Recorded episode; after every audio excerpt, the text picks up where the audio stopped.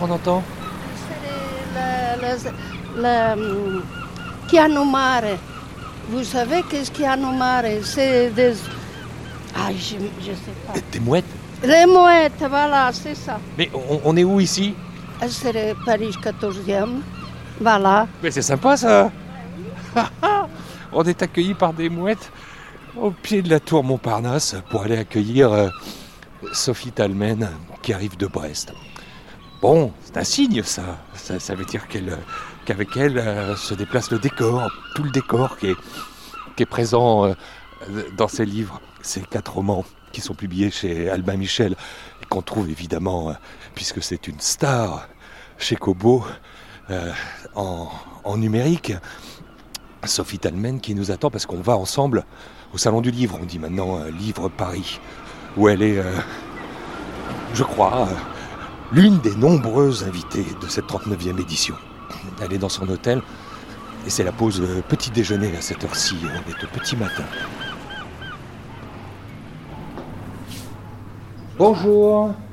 J'ai rendez-vous avec celle qui vous a fait venir les mouettes. Ici, mon... vous n'avez pas entendu les mouettes? Kobo présente un livre dans le tiroir. Collection de podcasts dédiée à l'auto-édition réalisée par En roue libre. Épisode 2 Rencontre avec Sophie Talmen.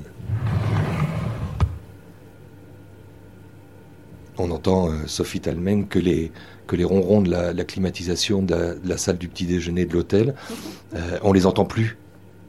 Non, mais entends-moi. Mais on n'entend plus les mouettes. Ah non, c'est bizarre. Mais des fois, Montparnasse, euh, on peut les entendre. Oui, mais c'est reste un mystère. C'est c'est ces choses-là qu'on aime bien, euh, justement. Elles, elles- elles nous font sortir du quotidien. Que- que- quelle euh, définition vous donneriez-vous à la littérature? C'est une question difficile. Euh, la littérature, c'est une évasion pour moi, hein, depuis toute petite, finalement. C'est euh, qu'on me raconte des histoires qui me, qui me sortent de mon quotidien et qui me- m'emmènent en voyage, essentiellement. Alors justement, comment ça a commencé? Cette petite fille euh, bretonne, qui plus est, d'ailleurs avec un, un patronyme. euh, moi, je parle pas le breton, mais vous allez nous dévoiler ce que signifie ce nom. Alors, moi non plus, je parle pas breton. C'est euh, un endroit que j'aime bien. Talmen, c'est un endroit que, qui est proche de mon domicile et qui, a priori, voudrait dire bec rocheux.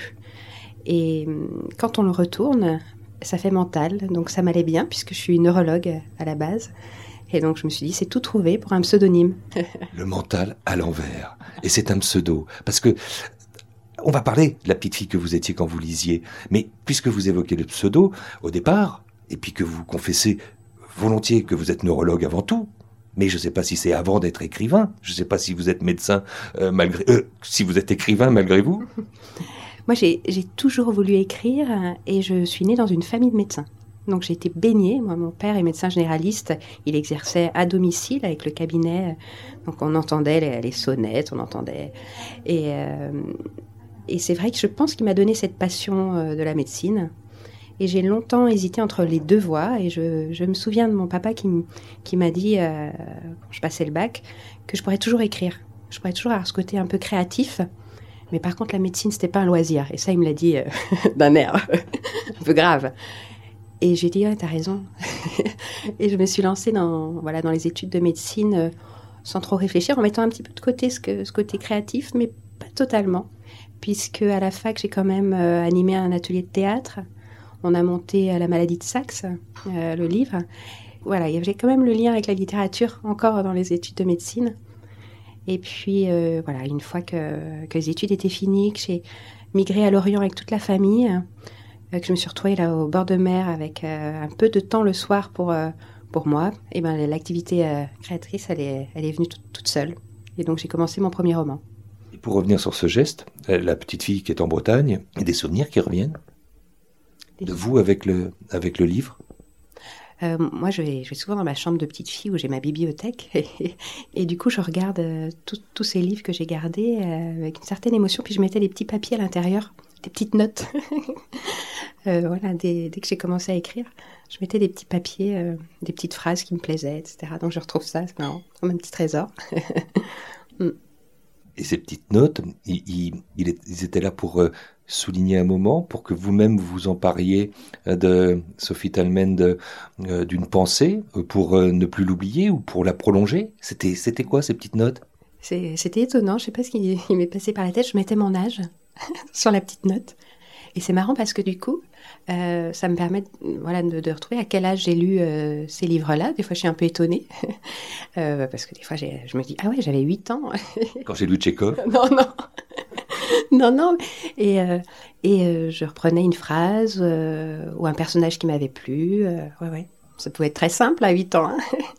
Ce qui est peut-être moins simple, c'est de commencer à écrire soi-même, que ce soit plus des petites notes, mais que ce soit des petites histoires.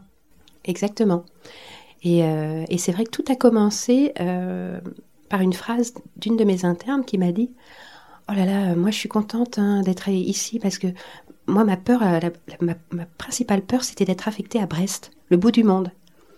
Et de cette phrase, parce que c'est vrai que Brest c'est la pointe de la Bretagne, je me suis dit Ah, mais ça va, ça va être le début d'une histoire ça. Je vais inventer un personnage féminin, donc une étudiante en médecine qui habite loin. Donc je, je, pris la diagonale, je me suis dit, elle va habiter les montagnes, près de Grenoble. Marilou. Marilou. Et puis elle va être affectée à Brest, le bout du monde à ses yeux, avec euh, un peu d'appréhension. Et puis. Euh, et elle va découvrir la Bretagne, elle va découvrir euh, une histoire d'amour, elle va découvrir le milieu de l'hôpital, le milieu étudiant. Voilà. C'est démarré comme ça. D'une phrase, finalement, je me suis dit, je vais, je vais commencer. D'une phrase, c'est une, une trilogie qui arrive. oui, c'est ça. Mais l'idée de la trilogie est rapidement, euh, est rapidement venue. Parce que je me suis dit, là, j'ai deux personnages euh, principaux, donc Marilou et Mathieu, qui est un, étudiant en médecine aussi. Un peu plus sombre que Marilou. Un peu plus sombre, et, j'ai tout de suite eu envie de faire une trilogie il y a presque cette impression, euh, quand on vous lit, quand on lit euh, ces, trois tomes euh, publiés chez Albin Michel, qui sont parmi les meilleures ventes des, plateformes de liseuses, on se, dit, tiens, on est, on est devant une écriture qui ressemble, qui nous fait nous rapprocher de l'écriture de séries télévisées aussi. Comme s'il s'agissait de feuilletons, de personnages dans lesquels on rentrait dans leur intimité, mais qui nous accompagnaient. C'est marrant, parce qu'on me le dit souvent. Mais c'est vrai que dans l'écriture, je fais des chapitres assez courts où euh, constamment euh, j'ai envie qu'on visualise la scène. C'était comme si c'était une scène, et donc j'ai envie que les lecteurs visualisent le décor, visualisent euh, les odeurs, les couleurs, et, et voilà, ils sont dans une scène. Et, le chapitre suivant, c'est une autre scène. Et donc on m'a souvent dit que c'était une écriture un peu cinématographique, comme ils disent. Mais ça, c'était pas voulu à la, à la base, c'est mon écriture. Si, si j'ai envie d'être au plus près de mes personnages, il faut que moi aussi, en tant qu'auteur, je ressente euh, ce décor-là. Mais ce décor-là, c'est le vôtre, c'est celui de tous les jours, c'est celui de l'hôpital, c'est celui de ces blouses blanches, c'est celui de, ces, euh, de, de, cette atmosphère si particulière du milieu de l'internat, de ces fêtes insensées, de cet univers carabin, mais aussi de ses peurs, de cette rapproche avec le malade, avec la maladie en, en, en général. Mais est-ce que c'est pas une, c'est pas une manière, euh, peut-être, docteur Sophie Talmen, de vous guérir l'écriture? De Enfin, je veux dire, de vous guérir, d'évacuer certaines choses. Exactement, puisque moi je voulais partir d'un personnage très naïf pour et, le faire évoluer. Et moi je pense que quand j'ai démarré les études de médecine, j'étais assez naïve et assez sensible. Et donc je me prenais les émotions en pleine poire. Et j'avais vraiment envie d'inventer un personnage qui me ressemble un peu par rapport à ce vécu-là. Bien sûr, j'ai pas du tout la même histoire que Marie-Lou, je viens pas de Grenoble, j'ai pas vécu cette histoire d'amour à rebondissement, etc. Mais euh, j'avais vraiment envie de mettre sur papier ce que j'ai pu vivre et ce que mes internes en, ce moment peuvent vivre. Le rapport avec la mort, le rapport avec la maladie, euh, le rapport avec cette responsabilité, le rapport avec la hiérarchie. Et puis euh, finalement ce décalage entre euh, la vie à l'hôpital et puis dès qu'on ferme la porte de l'hôpital, bah hop, on est un étudiant de 25 ans avec plein d'hormones et puis avec l'insouciance aussi des, années étudiantes. et puis quand on ferme la porte, on est en Bretagne et on peut aller aussi à la plage en sortant du boulot, prendre le surf et puis, et puis c'est ça que j'avais envie d'écrire aussi. Ce décor breton dans lequel je vis et qui, qui m'inspire. Ouais. C'est presque le premier personnage de, de, de, ces quatre romans que vous nous livrez. Euh, rappelez-nous euh, le titre du dernier. Qui ne se plante pas ne pousse jamais. Et maintenant, petit exercice incroyable, au moment où on va se rendre au Salon du Livre, petit exercice improbable, mais petit exercice difficile, le pitch. Ah, le pitch. Alors, le pitch, moi je parle de Jacqueline, un personnage féminin formidable. Une femme de 80 ans, un peu loufoque, qui croque la vie à pleines dents et qui, au crépuscule de sa vie, se dit qu'est-ce que je vais pouvoir faire pour faire réaliser aux deux personnes que j'aime le plus qu'il faut qu'ils apprennent à se poser, à planter les pieds sur Terre et pour pouvoir grandir, à vraiment ancrer leurs racines, apprendre à rêver et pas vivre à 100 à l'heure? Et ces deux personnes, c'est Margot, sa petite fille, qui vit dans une, qui travaille dans une chocolaterie, euh, chocolaterie familiale et qui, euh, qui vit à 100 à l'heure, qui est une working girl, qui s'oublie un peu dans le travail. Et Alexandre, son petit voisin, euh, qu'elle a élevé, qui est interne en médecine et qui s'apprête à, à finir ses études de médecine et à se marier. Et donc elle va inventer un projet fou pour, pour les faire ouvrir les yeux et apprendre à écouter battre leur cœur et à, voilà, et, vraiment à, ancrer leurs racines. D'où le proverbe qui a deux sens, qui ne se plante pas, qui ne plante pas ses racines ne peut pas pousser, qui ne se trompe pas dans la vie ne peut pas pousser aussi. Voilà. voilà le pitch. Mais à propos de pitch, puisque c'est ça que l'on va allez voir tout à l'heure. On va participer à cet open pitch au Salon du Livre. Euh, livre Paris, ça s'appelle maintenant. C'est un grand messe qui réunit euh, tous vos confrères et vos consoeurs, tous les écrivains, les éditeurs, euh, et puis les nombreux lecteurs.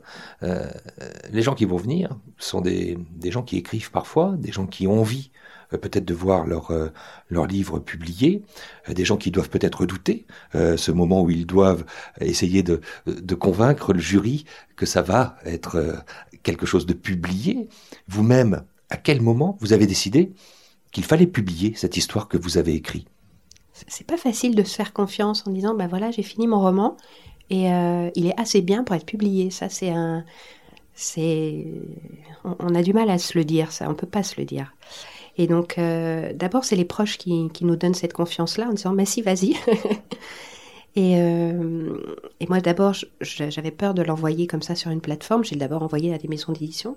J'ai reçu quelques lettres de refus et, ou pas de lettres du tout. Et c'est vraiment poussé par les proches que je l'ai mis sur la, sur la plateforme sur une plateforme et c'est même mon, cousin qui artiste qui m'a fait une couverture. Enfin voilà, la famille m'a accompagnée. Et hop, en un clic, je me suis lancée, mais un, peu la peur au ventre, en disant, oh là là, ça y est, là je vais avoir des lecteurs, ou pas. et je vais avoir un retour sur le texte. Revenons sur ce moment-là, dans ce, mois de février 2015, euh, où justement vous, décidez, euh, Sophie Talmen, d'envoyer votre, votre manuscrit. Euh, vous l'envoyez pas à un éditeur non, je l'envoie à 16 en allant euh, effectivement dans la médiathèque de, voilà, de, ma ville pour dire dans quelle ligne éditoriale je peux être? J'en choisis 16. Voilà, donc je l'envoie. et j'ai reçu deux, lettres de refus au bout de deux mois. C'est tout? Ouais, au bout de deux mois. Euh, et donc, euh, du coup, j'ai, je l'ai mis sur la plateforme. Et là, au bout de trois semaines, j'étais numéro un de toute la plateforme. Donc, et là, les, j'ai deux maisons d'édition qui m'ont appelé dont une qui m'avait qui m'avait déjà envoyé une lettre de refus. On découvre donc par euh, en s'auto-éditant, en étant auto-édité, mais c'est vrai que s'auto-éditer, c'est encore plus fort. C'est-à-dire que c'est vraiment quelque chose qu'on que, fait, qui est un acte euh, qu'on a l'impression de maîtriser jusqu'au bout. Non, je dirais pas qu'on a, on a, on a vraiment pas l'impression de maîtriser. Ah non, non, non, on est, euh, on est tout seul, on a fait son texte, on sait qu'il y a sans doute des petites coquilles, euh, on sait qu'il est absolument pas parfait, mais on, se lance, on saute dans le vide en fait, parce que euh, c'était tellement du travail et tellement de, j'avais mis tellement de moi dans ce dans ce livre que j'avais un, besoin de de lecteur. C'était la première fois de ma vie, donc je me suis lancée. Le livre n'est pas resté longtemps. Euh, le manuscrit dans le tiroir. Ben, les deux mois, non, je l'ai tout de suite envoyé au 16, voilà. Les deux mois d'attente en ayant ces deux lettres, euh, voilà. Et là, euh, mon cousin m'a rapidement fait ma petite couverture sympa. Et j'ai, en un clic, c'est posté hein, sur la plateforme. Hein. En une soirée, c'était fait. et vous aviez euh, conscience que ça allait pouvoir aller aussi vite, ou c'est encore, quatre ans après, de l'étonnement, Sophie Talmen? Non, c'est de l'étonnement total. C'est de l'étonnement total parce que avec euh, la plateforme KDP, hein, pour ne pas la citer, on a euh, tous les jours euh, le nombre de lecteurs, enfin de, gens qui téléchargent. Et il y a un week-end, je me rappelle, on est parti en famille à Groix. Et mon mari me dit, mais t'as doublé aujourd'hui. T'en as pas 20, t'en as 40. Je dis, ah bon? Et le lendemain, il me fait, bah, là, t'as doublé encore, euh, t'es pas 40, t'as 80. Et puis hop, ça doublait, ça doublait jusqu'à 150 par jour. je dis, ah bon mais, Et hop, numéro 1 en trois semaines de, de toute cette plateforme-là. Et là, on se dit, mais qu'est-ce qui se passe? Mais qu'est-ce, quel est le, qu'est-ce qui s'enclenche comme ça? C'est quelque chose de... On comprend pas. Il y a peut-être une chose.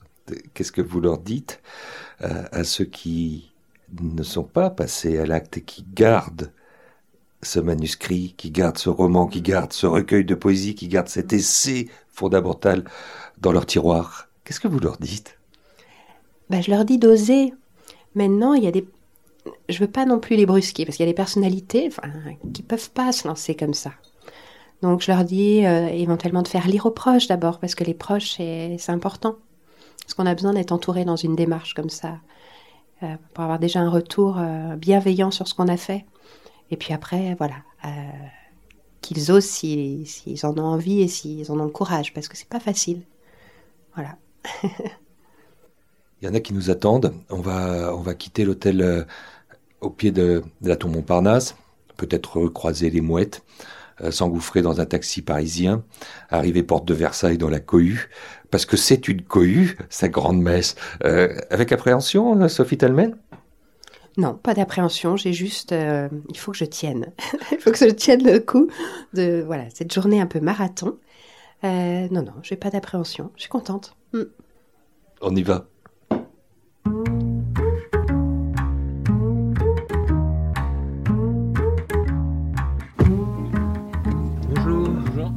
au Salon du Livre, porte de Versailles, donc. Ça roule?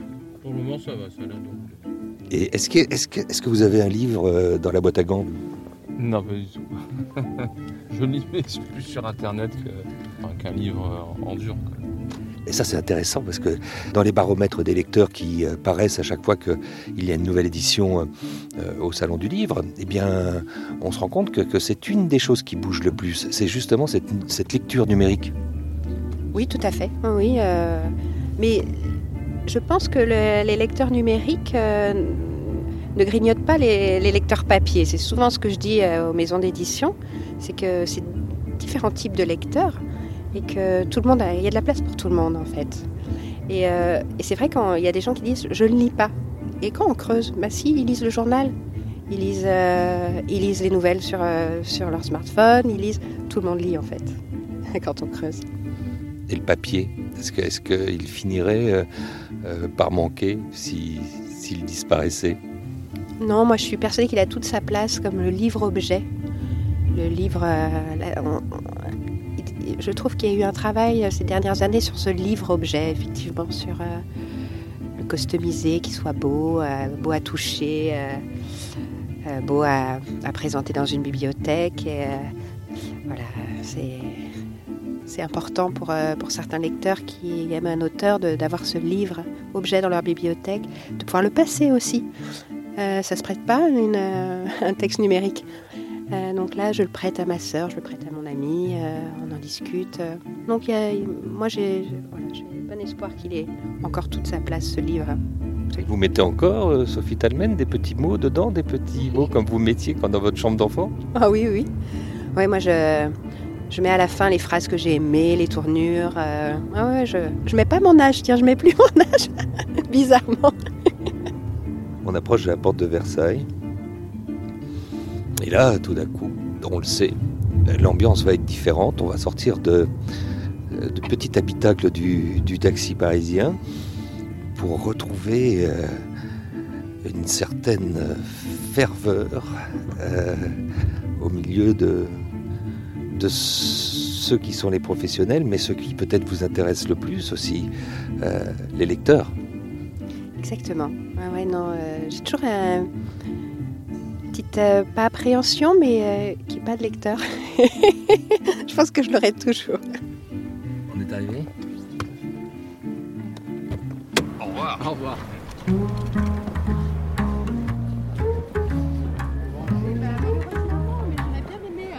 Vous n'avez pas été seul euh, longtemps. Hein Non, bah non, effectivement. Bonjour. Bonjour, oui.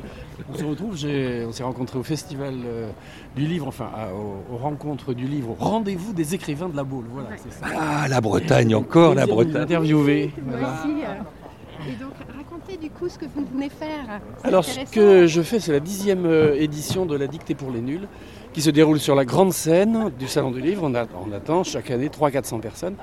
Et euh, c'est une dictée qui, euh, contrairement à ce qu'on pourrait penser, n'est pas tirée de oui, oui, va à la pêche, mais est, est truffée de difficultés qui font les délices d'ailleurs de tous ceux qui viennent, puisqu'il n'y a pas d'enjeu, il n'y a pas de classement, il n'y a, pas de- il y a pas de punition, il n'y a pas de bonnet d'âne. Au contraire, on s'amuse, on s'amuse beaucoup. Mais alors dites, dites à Jean-Joseph, euh, Sophie, euh, ce qui vous vous fait venir là aujourd'hui et, et pourquoi je suis à vos côtés? Et euh, alors, du coup, de 13 à 14 heures, je serai sur la, la scène des coulisses de l'édition Oui. pour un open pitch d'auteurs euh, émergents. What's, Qui vont an, nous- what's an open pitch in French? Ouais, ça. Exactement. D'anglicisme, c'est vrai, qui, qui m'énerve un petit peu. Ah, vous avez bien fait de le souligner. Je vois pas ce que ça veut dire. C'est ça mon problème, c'est que je suis pas contre Alors, l'anglicisme, mais Open, je ne vois pas ce oui, oui. pitch. Alors, euh, discours ouvert, oui. euh, ouais. Je comprends bien un discours Alors en ouvert, fait, pendant 5 minutes, Oui. euh, il va y avoir 8 auteurs Oui. qui vont euh, nous donner envie de lire leur, leur roman. vous allez pendant 5 minutes Les être- écouter. les. Ouais, mais c'est très bien ça, mais c'est génial. Voilà. C'était pas tant. Bravo, bravo Sophie. Mais on y va quand même. Parce que ah là, là, il s'agit il s'agit d'une chose importante, c'est de faire émerger euh, des écrivains, euh, des nouveaux talents, Oui. ou en tout cas des gens qui ont envie de passer euh, à l'acte et qui ne gardent pas le manuscrit dans le tiroir. Ça c'est très très bien. Et ça bip. Euh, ça a bipé combien de fois? Euh, mille fois, je pense. Il paraît qu'en trois jours, ça va biper euh, 165 000 fois. J'espère, j'espère, c'est mon travail.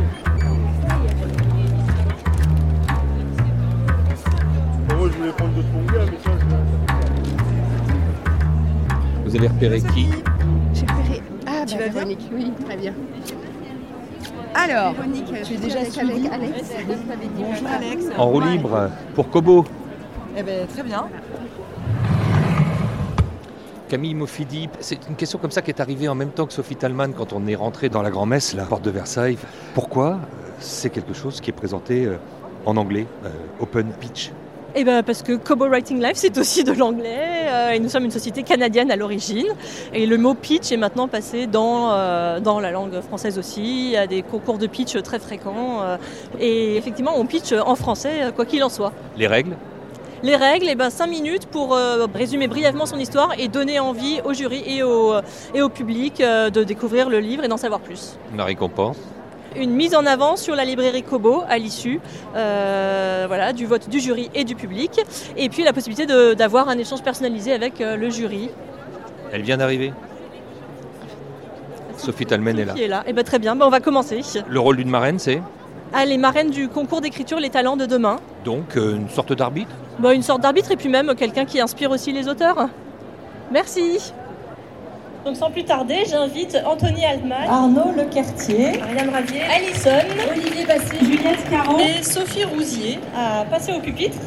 Bah, bonjour à tous, euh, bonjour à toutes et à tous. Et aujourd'hui, je vais vous pitcher, en bon français dans le texte, mon second roman qui s'intitule La tectonique de l'être. Rame mémoire vive.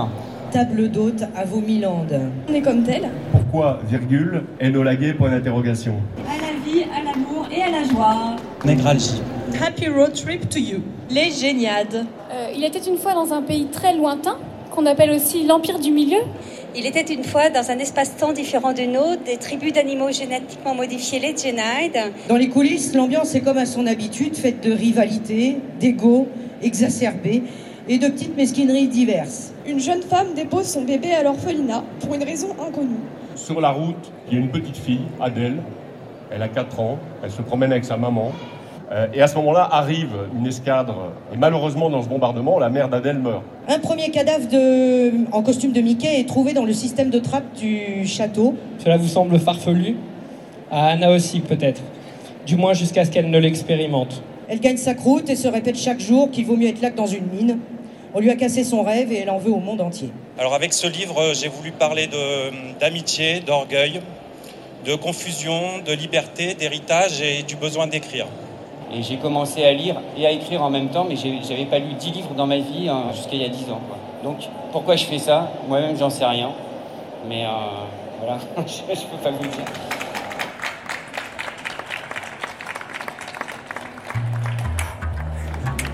Merci beaucoup. Alors, euh, ben, ça va être euh, le moment des délibérations.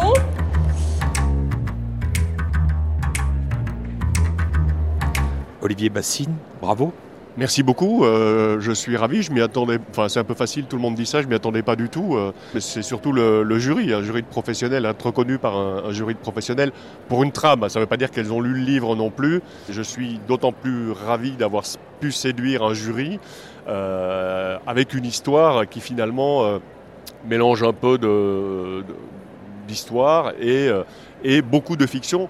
Et, surtout, ce qui était intéressant pour moi dans, l'exercice d'écriture là, euh, je l'ai dit en début de pitch, c'était euh, alors que le, héros de mon premier roman était un, homme assez macho, assez, euh, on, était sur un roman historico-policier qui était avec de l'action.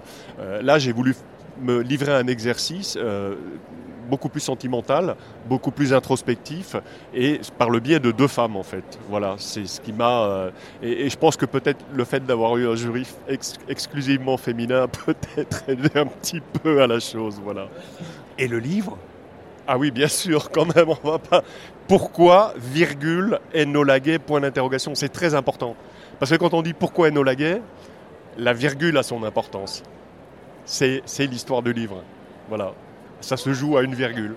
Bonne chance au bébé. Enfin, Mais- est-ce que c'est comme ça qu'il faut l'appeler, ce manuscrit qui est Bah, sorti du tiroir? Pour l'instant, c'est un bébé, oui, oui, mais ce sera un livre. De toute façon, euh, euh, je- je- le premier, je l'avais fait plus ou moins en auto-édition. Je l'avais fait sur la plateforme Kobo aussi. Euh, au total, j'en ai quand même, j'ai touché plus de 1000 lecteurs hein, entre le numérique et le papier. Donc, pour un premier, en auto-édition, c'est plutôt pas si mal que ça. Euh, puis celui-là, ben, je lui espère. euh, je, je pense qu'il est meilleur que le premier d'ailleurs. Donc, euh, je lui espère un bel avenir. Et donc merci à tous. Et juste euh, donc pour mémoire, les deux titres. Le lauréat, c'est Pourquoi euh, Enola Gay d'Olivier Bassine. Et un coup de cœur de Sophie Talmen, qui est la marraine de notre concours d'écriture Les Talents de demain, avec euh, Ariane Ravier, Table d'hôte à Vaumiland. Mais c'est un titre euh, de travail qui va très certainement changer. Merci à tous. Très bon salon. Oui, j'avais voulu donner un coup de cœur parce que j'avais envie de vous mettre en avant, euh, sachant que j'aimerais vous aider à changer de titre. Puisque, voilà, j'ai aimé votre décor, un décor un peu de bisounours, mais qui a, vous prenez un contre-pied avec des gens qui sont pas forcément heureux. Donc ça m'a fait penser un peu à l'univers euh, des livres d'Agatha Raisin, je sais pas si vous les avez lus, qui sont des polars pareil dans un décor un peu, euh, pas de bisounours, mais un décor assez coloré, de, de petits cottages en Angleterre où on ne s'imagine pas que des meurtres peuvent euh, s'y s'y passer. Donc voilà, j'avais envie de vous aider, donc euh, les deux livres seront mis en avant. Ariane Ravier, euh, vous êtes la, comment dirais-je, la chouchou de la marraine. Ah Bah ça c'est génial et puis c'est très inattendu surtout. Pourquoi? Parce que euh, je me suis pas trouvée très brillante sur l'exercice, parce que euh, j'avais trouvé qu'il y avait des gens qui étaient intéressants et qui en plus s'étaient mieux sortis de, de ce pitch que moi. Donc j'étais vraiment très étonnée oui, d'avoir été retenue. Et vous aimez parler, et vous aimez parler, mais vous aimez surtout écrire finalement. Oui, bien sûr, oui. J'adore écrire, oui. J'adore écrire, j'adore lire, j'adore les histoires. Je suis comédienne, donc euh, j'aime les histoires, j'aime en raconter, j'aime en jouer, euh, j'aime en créer, j'aime, euh, oui, j'aime l'histoire, oui. Oui, oui. Au-delà de, de, de, de tout le reste d'ailleurs. L'histoire pour moi c'est quelque chose de très important, oui. Ce livre, il ne sera plus dans le tiroir. Ben, j'espère bien, j'espère bien, oui. C'est euh, une grande envie que j'ai. C'est des livres, euh, j'en ai deux. J'ai celui-là, puis j'ai un- une espèce de conte de fées moderne qui dorment depuis un petit moment sur mes étagères. J'aimerais bien que ça sorte, oui. Ça vous étonne de, de savoir, par exemple, qu'il semblerait qu'un tiers des Français ait un livre euh, chez eux, dans le tiroir, qu'ils hésitent euh, à passer à l'acte Oui, ça m'étonne parce que il y a une société qui nous fait croire que les Français, les gens lisent plus. Et, euh, surtout, euh, on ne parle jamais des, Français qui écrivent, ou voire des gens qui écrivent. Or, c'est vrai que moi, je suis au Salon du Livre tous les ans. C'est toujours blindé de monde. Il y a toujours énormément de monde, de gens qui achètent vraiment énormément de livres. Et en fait, ça m'étonne finalement pas tant que ça que les gens se lancent dans l'écriture. C'est le fameux ego. Vous savez, je vais raconter ma vie, la vie de mon grand-père. euh, tiens, euh, machin a pété, euh, je vais le raconter. Enfin, n'importe quoi. Les gens ont toujours envie de s'exprimer beaucoup. Oui. Les ateliers d'écriture, il y en a plein Paris, c'est toujours complet. Non, non, ça m'étonne finalement pas.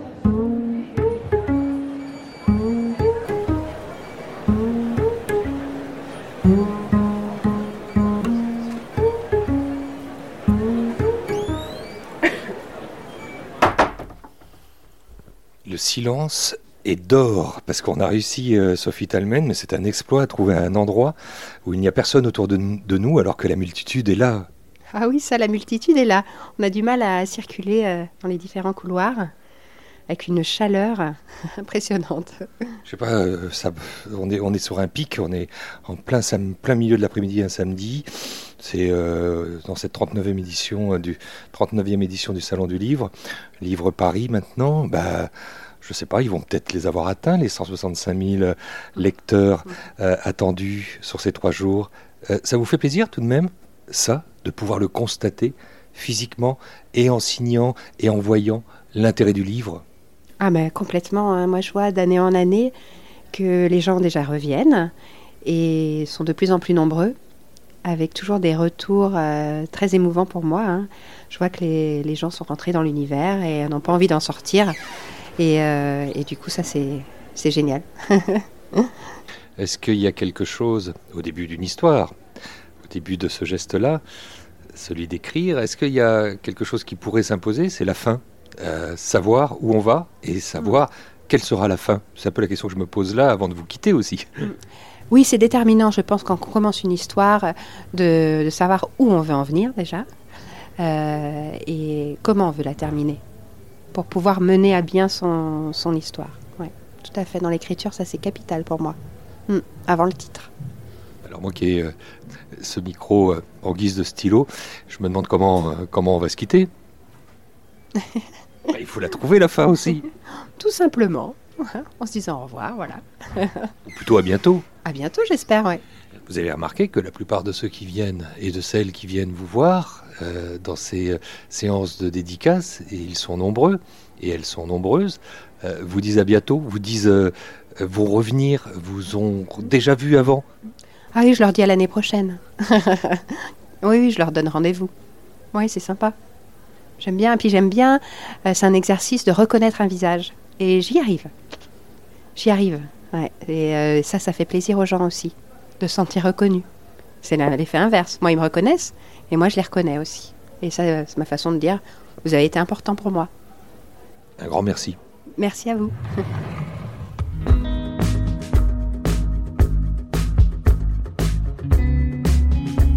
Kobo, c'est une plateforme dédiée à l'auto-édition, certes, c'est aussi un libraire. Un libraire qui vous présente aujourd'hui son choix. Épisode 2.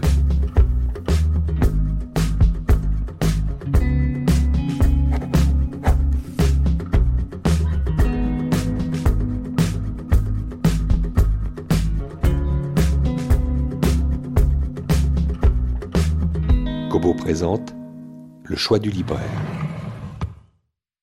Elle y pense depuis des heures. Elle y pense en regardant l'enfant étaler son yaourt sur la table. Elle y pense en le voyant lancer ses petites voitures contre la porte. En ramassant les jouets, en remplissant le lave-vaisselle, en épongeant le sol trempé après le bain, elle y pense tout le temps. Ce soir, elle ressortira. Elle s'accordera deux heures cette fois. Deux heures, juste le temps de rejoindre le fleuve. Elle croisera des silhouettes, des visages, on la croira libre. Un homme peut-être lui parlera. Un homme peut-être la prendra pour une jeune fille. Elle n'a pas changé tant que ça après tout. Elle se regarde dans le miroir de l'ascenseur. Est-ce que son visage a changé? Un inconnu ne remarquera rien dans la nuit. Il l'accompagnera quelques pas. Ils échangeront quelques mots, ce sera agréable. Quelques instants, elle pourra être autre chose qu'une mère. Elle, c'est qui Marie Rajaonava Elle, c'est l'héroïne d'un roman de Carole Five qui s'appelle Tenir jusqu'à l'aube. C'est donc le choix du libraire de Kobo ce- ce mois-ci. Ce n'est pas à proprement parler un polar, ce livre chez Gallimard de Carole Five, mais c'est un livre un peu noir. C'est un livre un peu noir, effectivement, mais c'est un livre qui se lit comme un polar, c'est-à-dire qu'il y a une tension narrative tout au long des pages et qu'on a vraiment envie de savoir ce qui va se passer. Qu'est-ce qui se passe? Alors, euh, je vais vous pitcher le livre quand même. Donc, c'est l'histoire d'une mère célibataire qui donc élève seule son fils de deux ans. Elle vit à Lyon, là où nous sommes actuellement pour Quai du Polar, et euh, c'est pas sa ville d'origine. Donc sa famille euh, est loin, ses amis ne vivent pas dans la ville et euh, elle se retrouve très seule. Elle se retrouve en un duo, un huis clos avec son fils et elle est d'autant plus seule en fait qu'elle euh, qu'elle est graphiste freelance, donc elle travaille de chez elle. Enfin, elle travaille de chez elle, elle est censée travailler de chez elle, parce qu'en fait, son fils de deux ans l'accapare. C'est un petit garçon capricieux, difficile, colérique. C'est un petit garçon qui cherche son papa. Et c'est un petit garçon qui est exclusif et très accaparant et qui lui pompe toute son énergie et tout son temps. Et donc cette jeune femme, elle doit euh, faire face à tout tout toute seule. Donc elle doit s'occuper de son fils, faire face aux démarches administratives. Alors je vous laisse imaginer la banque, la crèche, euh, l'avocate, euh, le pédiatre. Euh, c'est une vraie combattante du quotidien et elle vit dans cette espèce de, de Tension Ah, c'est ah, c'est extrêmement bien décrit. C'est un vrai coup de cœur pour moi, ce, livre. Elle suffoque un peu dans ce quotidien euh, avec son fils, où, euh, où il faut qu'elle trouve du temps pour travailler parce que son temps, c'est de l'argent. Et si elle travaille pas, elle gagne pas d'argent. Et on sent la précarité qui est, voilà, qui est vraiment très, très proche. Et là, sa situation financière qui est extrêmement précaire et qui peut à tout moment basculer.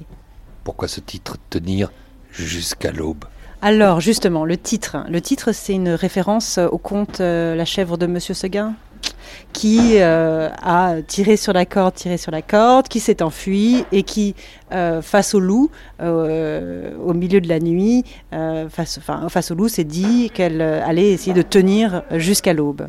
Et en fait, ce, ce, titre est aussi, voilà, s'explique aussi par le fait que cette jeune femme, donc cette héroïne, quand on ouvre le roman, elle a besoin de s'échapper. Elle a besoin de sortir de son appartement. On devine que c'est une chambre de bonne au sixième étage euh, qu'elle partage avec son fils. Elle a besoin de s'échapper. Elle a besoin de faire une fugue. Elle en peut plus.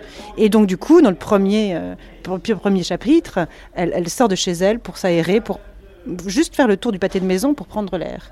Et en fait, comme la chèvre de Monsieur Seguin, euh, petit à petit, de plus en plus, elle va partir la nuit en laissant son fils de plus en plus loin, de plus en plus longtemps, quitte à se mettre euh, en danger. Et... N'en dites pas plus. et à mettre en danger son fils. Non, c'est un c'est aussi une description très juste de la de l'époque actuelle parce que l'héroïne à un moment, euh, enfin plusieurs fois, elle va sur des forums parce qu'elle se dit qu'elle va trouver des conseils pour mère solo puisque c'est un peu la terminaison marketing maintenant de la mère célibataire, c'est la mère solo.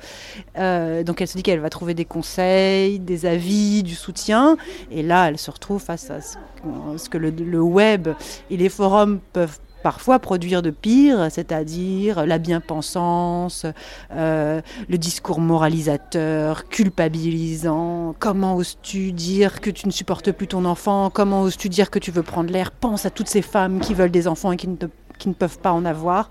Enfin, c'est ah, un roman, ça a été mon grand coup de cœur de la dernière rentrée littéraire. Euh, pour moi, c'est un roman coup de poing. Euh, la couverture est splendide. Il faut vraiment le lire. Et c'est chez? Et c'est chez Gallimard.